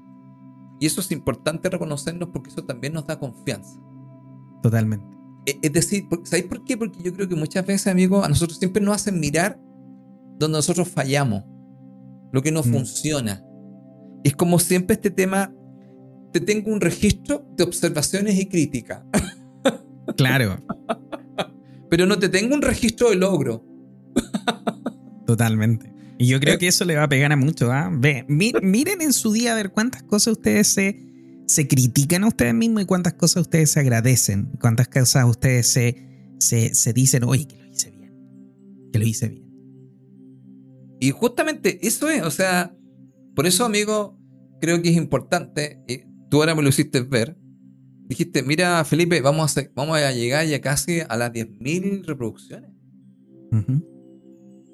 dije, oye, pero, wow, si antes estábamos en 6000. Entonces, claro, de repente nosotros es importante eso porque, ¿sabes qué? Ese registro de logros, y este justamente todo lo que estoy hablando tiene que ver justamente con construir más confianza, ¿qué es lo que se recomienda? Que la persona haga un registro de logros. Y por ejemplo, podríamos decirlo así, donde la persona pudiera, por llamarlo, poner un rincón donde tú registres tus éxitos. Por ejemplo, pero vamos a aclarar bien por si acaso, la gente va a pensar solamente eh, en títulos. Claro, también puedo poner mis títulos, pero también podría poner un logro también. Es cuando de alguna otra de alguna otra forma son momentos de, de alegría. Eso es un logro. Mira que estaba feliz aquí con mi familia. Mira que estábamos también en este momento también indudablemente, por ejemplo, las felicitaciones que a veces nos han mandado y nos han puesto, te acuesto así, una felicitación pucha, lo estoy viendo, me hizo Mm. cualquier sentido esto, porque uno lo mira y dice, oye, en realidad, y a mí debo manifestarlo. ¿ah? Juan Pablo me lo ha dicho varias veces y eso me ayuda mucho. Porque nosotros a veces estamos con Juan Pablo trabajando, Juan Pablo tiene sus hijos, yo tengo mi trabajo, y estamos haciendo cosas y de repente estamos con tanta actividad y decimos, bueno, seguiremos haciendo conectados en el fondo, porque nos gusta hacer, pero le servirá a la gente. Entonces cuando la Sí. gente te dice, oye, sí, sí me hizo sentido, decir, oye, bien.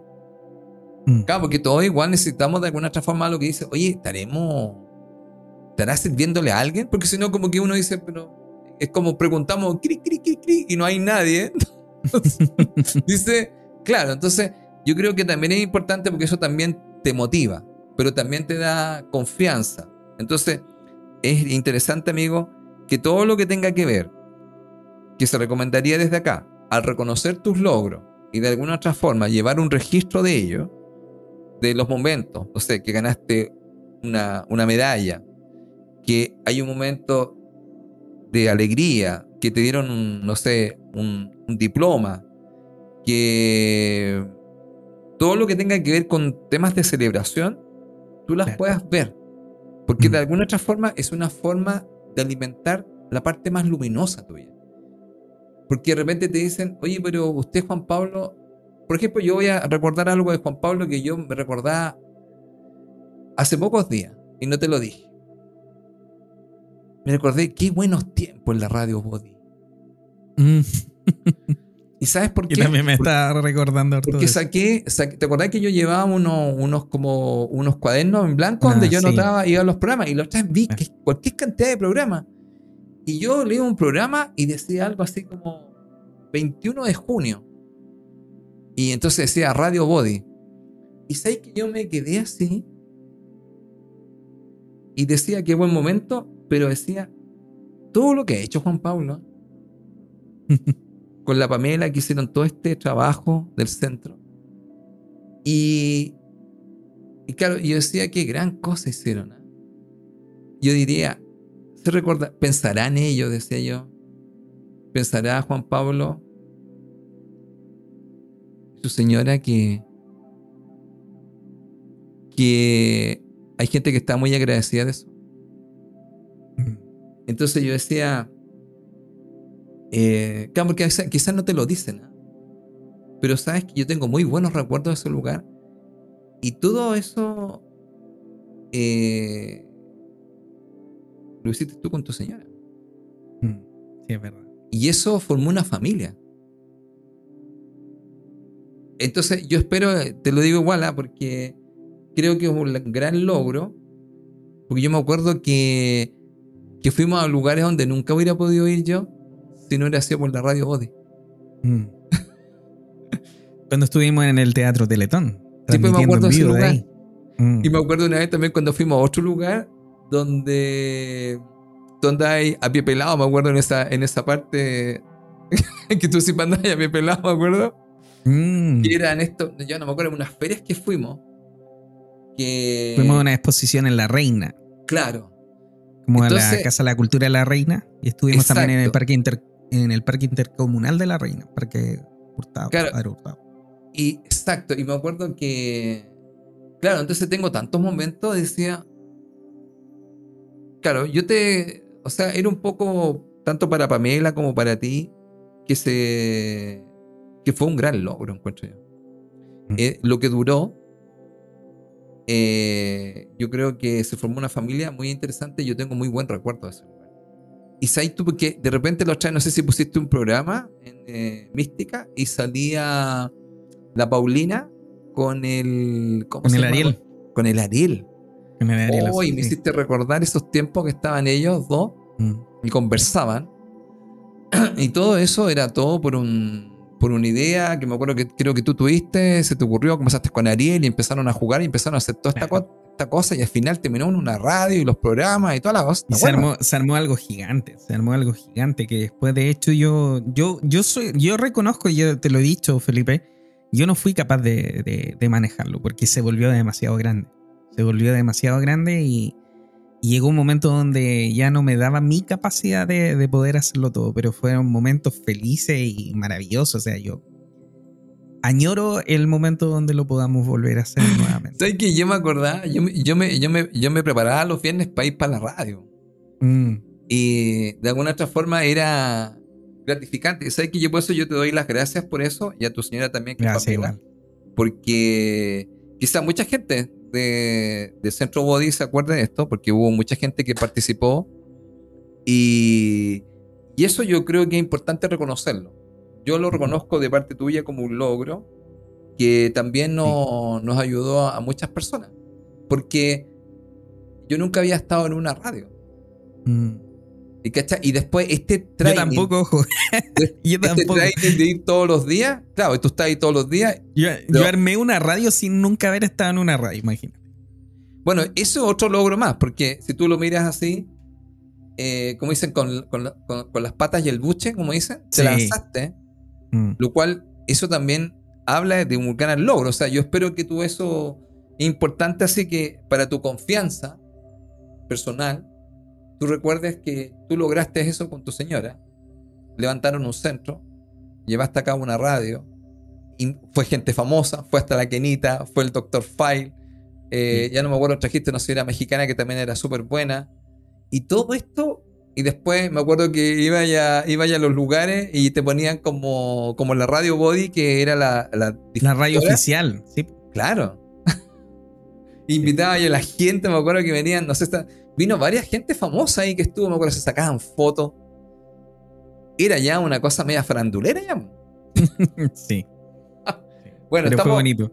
Estamos recordando un poco. Sí, de hecho, de hecho hubo un, hubo un evento que hicimos en Viña del Mar donde nos llevaron, nos hospedaron en el hotel de Viña del Mar, transmitimos en vivo un, un show completo que fue...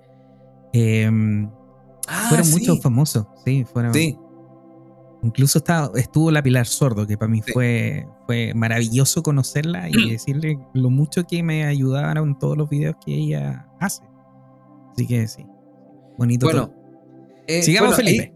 estamos recor- bueno, ahí ya lo fuimos un poco, Sí. estamos, pero es un poco para todos los amigos en el fondo, que a los cuando dicho, oye, se pusieron a recordar ahí, es el tema de esta parte para tener más confianza, en el fondo es empezar a darnos cuenta de las cosas que hacemos bien y de llevar Sí. también un registro de los logros que nosotros tenemos. Y eso Totalmente. ojalá pudiera tener algún rinconcito usted donde usted lo pudiera poner para que lo mirara y cuando mirara eso se recordara de todo el éxito, de todas las cosas que logró, porque nosotros generalmente se nos observa y se nos critica de todo lo que hacemos mal. Y de hecho, Felipe, es un muy buen ejercicio para hacer. Yo ese ejercicio lo mando siempre cuando estoy- estamos trabajando lo que es el amor propio. Eh, mirarse al espejo, yo lo he dicho un montón de veces, mirarse al espejo y reconocer las cosas buenas que uno hace. Y partir desde cosas muy pequeñas como, por ejemplo, hoy día tosté el pan y no se me quemó. Maravilloso. Hoy día me levanté a la hora que sonó el, el reloj, no me quedé dormido. Perfecto. Y así, y así. Partir con cosas pequeñas, especialmente si a usted le cuesta mucho. Hágase ejercicio, póngase ahí en el baño o en algún lugar donde esté solo, tranquilo, mírese al ojo y reconozca las cosas buenas que usted ha hecho. Vamos a ver si le va a ser tan fácil. Si le- no se le hace tan fácil ahí, déjenos sus comentarios nuevamente. Sus comentarios son como esa, esa retribución que nosotros siempre buscamos, como decía Felipe. Nos encanta recibirlo, es como el dulce que, no, que nos hace que esto valga más todavía. Sí, de todas O el maneras. esfuerzo más que la pena. Claro, nos da, nos da más fuerza para seguir más adelante y seguir, digamos, trabajando y, y entregando información a la gente que le pueda servir. Como decía Coco Legrand, es como que me pusieran un pedardo en el ano. Sí, y él lo decía, justamente, y seguía ahí. Sí, Y, lo, y hace poco vi este mismo programa, fíjate. mira, bueno. Bueno, mira, Ya. el último punto, porque El el último dijimos punto. fue el 4, que sería en el fondo el reconocer nuestros logros. Eso, Y hagamos un otro- resumen. claro. El primero era El primero era cumplir las promesas. cumplir las promesas. El segundo era este poder que tenemos con la responsabilidad. El, nosotros el tener la capacidad de responder frente a las cosas. Ujú. ¿Ya? ¿Por qué? Porque cuando somos personas responsables, amigos, nosotros infundimos más confianza. Perfecto. El tercero era la coherencia. También Ser cuando somos coherente. coherentes, que en el fondo muchas veces lo que estamos diciendo y lo que estamos haciendo y lo que se produce tenga los resultados que tenga. Porque la gente respeta eso. Y eso también a ti te da confianza. Y el que estábamos viendo el 4 era reconocer nuestros logros, es decir, llevar un registro de logro, porque eso es lo que hace en el fondo, es aumentar nuestra confianza en que nosotros si pudimos hacer esto, podemos hacer otras cosas. Totalmente. Porque generalmente nosotros los, muchas veces nosotros mismos o otras personas se fijan más en lo que nosotros no hicimos bien o en la crítica. Y uno dice, oye, pero me podría decir que hice también bueno. Totalmente. Claro, porque no todo, no todo es tan oscuro. Ahora, mira, y cerramos con el último. Mira, el último tiene que ver en el fondo con superar los desafíos. Vamos a llamarlo así. Cada vez que nosotros superamos un desafío, nuestra confianza crece. Mm. ¿Te has fijado? Buenísimo. Por un desafío cualquiera sea, pero cuando nosotros lo podemos superar, por eso es como yo decía que eh, la confianza es como un músculo. Entonces, en la medida que nosotros vamos, nos ponemos desafíos y los vamos superando, nosotros vamos confiando más en nosotros. Que es lo mismo que estamos haciendo acá. Nosotros tenemos más confianza con Juan Pablo en las cosas que vamos haciendo, porque en el fondo vamos superando ciertos desafíos. Que, por ejemplo, no sé, llegar a 10.000. Después uno sigue avanzando, o a lo mejor después como quizá en el tiempo ya tener un programa en vivo, o a lo mejor después ya Juan Pablo se decía con el tiempo a tener su propia, volver a tener su propia radio. Diríamos volver, porque ya la tuvo. Entonces, un reencuentro con ella. Entonces, ¿qué pasa? Ahora, lo que hay que tener claro, sí, que cuando superamos un desafío, nuestra confianza crece, esto significa un mensaje. El mensaje es atrevernos a salir de nuestra zona de confort. En eso consiste los desafíos. Entonces, en el fondo nos estamos dando un mensaje a nosotros mismos, que en el fondo tiene que ver que nosotros seamos capaces de enfrentar justamente lo que estamos hablando, la incertidumbre. Porque un gran concepto chamánico es intentar, aunque no lo sepamos hacer pero lo vamos a intentar. la gente dice, no, yo cuando lo sepa hacer bien, sí, no, pero es que yo le digo, uno aprende haciéndolo. Mm. Entonces, porque si no, amigo, nosotros nos podemos detener. Entonces, el concepto básico, amigo, sería que nos pongamos ciertos desafíos y en la medida que nosotros los vayamos superando, nuestra confianza va a ir creciendo. Ahí estarían, amigos, estos cinco hábitos para que la persona pudiera aumentar su confianza o pudiera fortalecerla o recuperar. ¿Qué te parece? Buenísimo, maravilloso. Oye, de hecho, es justamente ese último hábito también te iba a hacer un comentario con lo que yo he estado trabajando con mis hijos. Y una de las cosas que yo desde pequeño, desde Benjamín, que es mi hijo mayor, me di cuenta cuando él tenía como poco menos de un año. Y él quería tomar algo que estaba como en la ventana teníamos esta ventana como que eran unas ventanas hacia afuera, entonces habían como unos cojines ahí donde uno se podía sentar en esa ventana para mirar hacia afuera. Y había en ese lugar eh, donde estaban los cojines, había algo que él quería, como un juguete. Entonces yo como papá lo veía que él quería alcanzar el juguete y mi intuición de padre me dijo, levántate, sale el juguete para que pueda jugar tu hijo, como mal padre, una cosa así. Yo me fui a levantar y fue como, no, no lo tengo que hacer. ¿Qué es lo que tengo que hacer? Enseñarle cómo lo puedes hacer.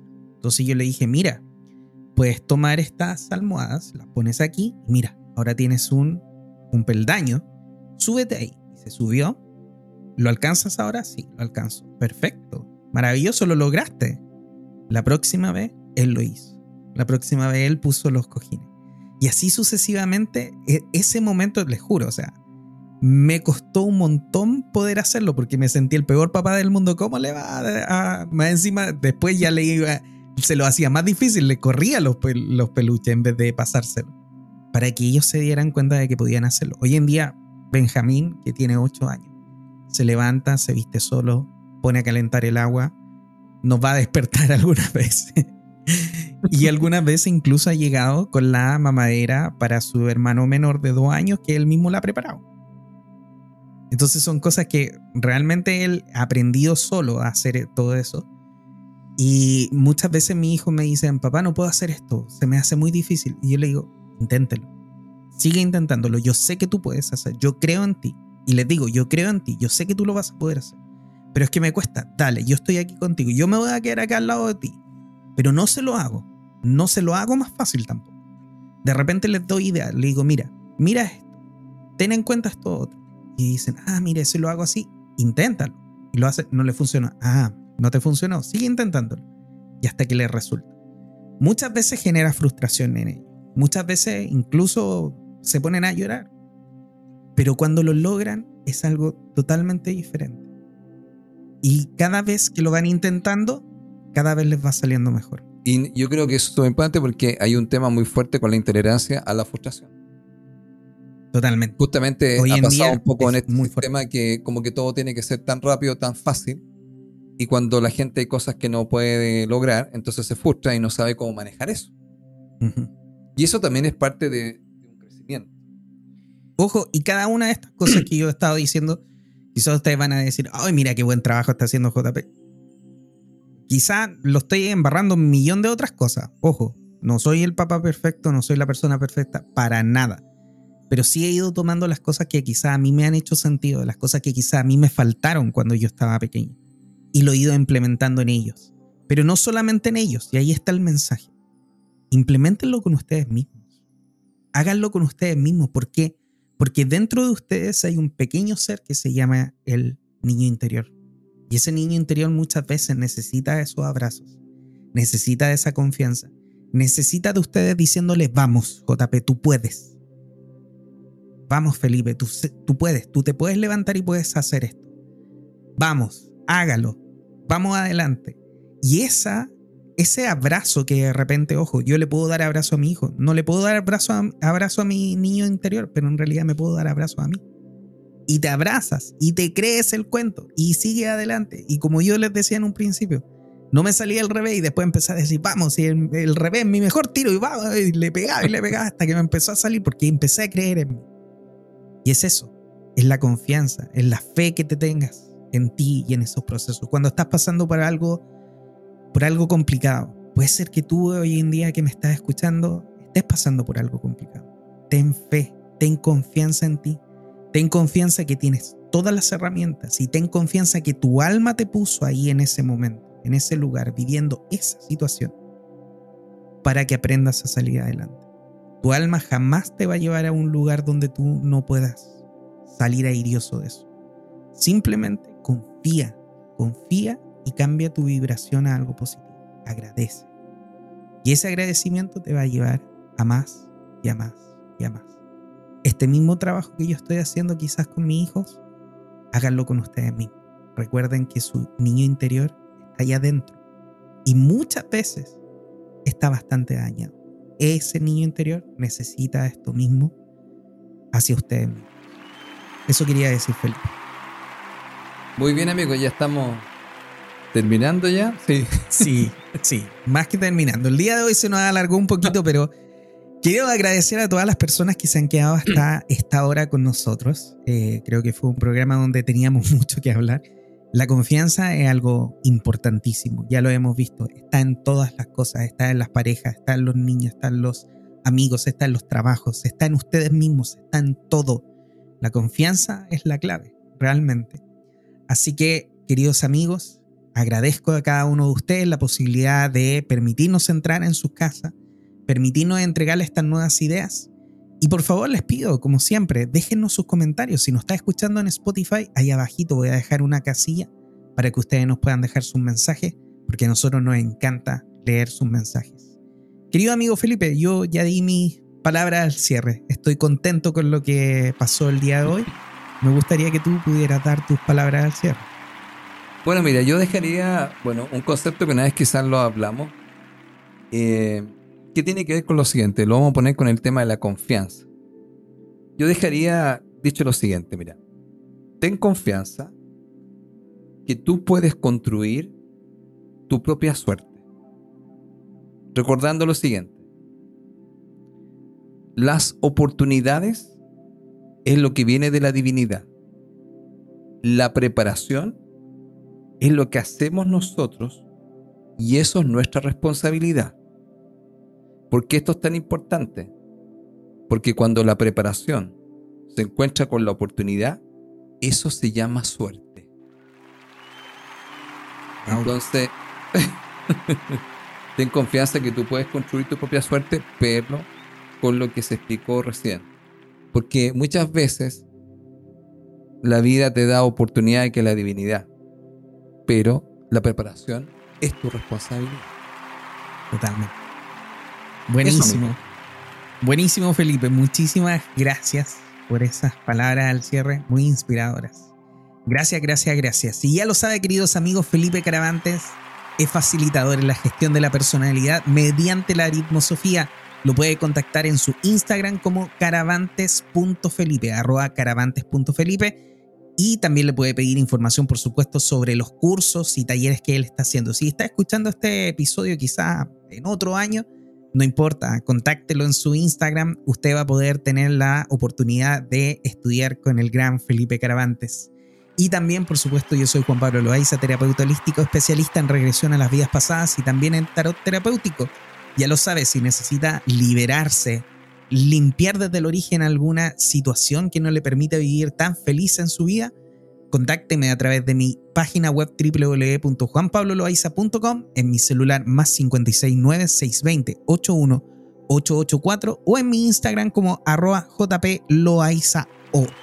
Ya lo sabe, queridos amigos, capítulo número 59 de Conectados. La confianza es la clave. Déjenos sus mensajes, nos encanta leerlos. Y por supuesto, los invitamos a que vea todos los demás capítulos que hemos estado haciendo junto a mi gran amigo Felipe Caravantes. Que esté muy bien, Felipe. Nos vemos en la próxima. Igualmente, amigo. Chao, amigo, que esté muy bien. Muchas gracias.